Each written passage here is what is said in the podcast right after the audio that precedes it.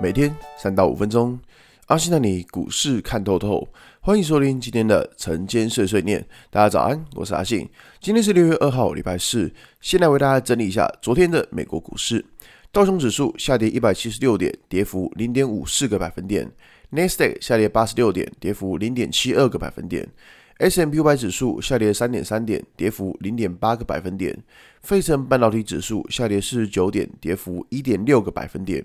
昨天美股四大指数都是一个下跌的状态。那其实，在这种下跌算是一个小跌了，算是呃上涨过程中出现的一个小小的跌幅，所以其实还好。那昨天呃比较值得留意的新闻是在于说，就是美国财政部长耶伦他终于认错。他认错的时候什么？他是说啊，就是呃，他错估了通膨的情势。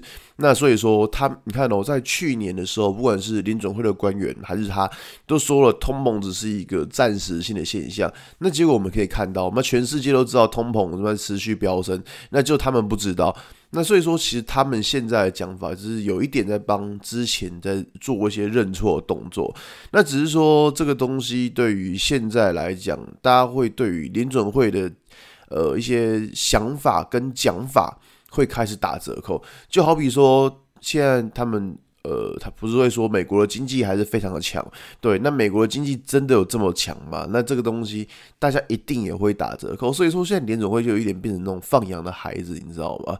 那反正以现在的状况，他们的公信力在下降的话，其实很多东西在判断上也不能就完全就是看着他们讲什么，你就是照单全收不行，还是要有一些自己的判断。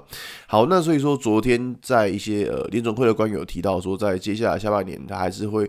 继续的缩表加升息，但我觉得这东西其实不用太意外了，反正本来就会这个样子。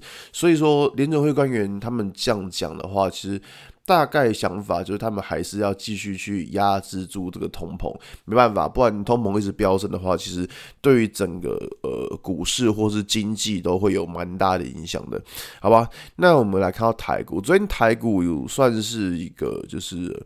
也也算是一个小跌的情况了，那跌跌不重。不过这边的呃第一个想法会在于说，我可以看到在昨天上涨的时候，呃跟着前天上涨的时候，它有涨过了十周的均线。但这边可以看到十周均线目前感觉是站不太上，所以说其实呃在这边想法就是说可能会遇到一些呃日线或是周线的压力。那如果这边遇假设你看到指数这边遇到压力的话，你第一个一定是想说，诶，到底能不能够站得上嘛？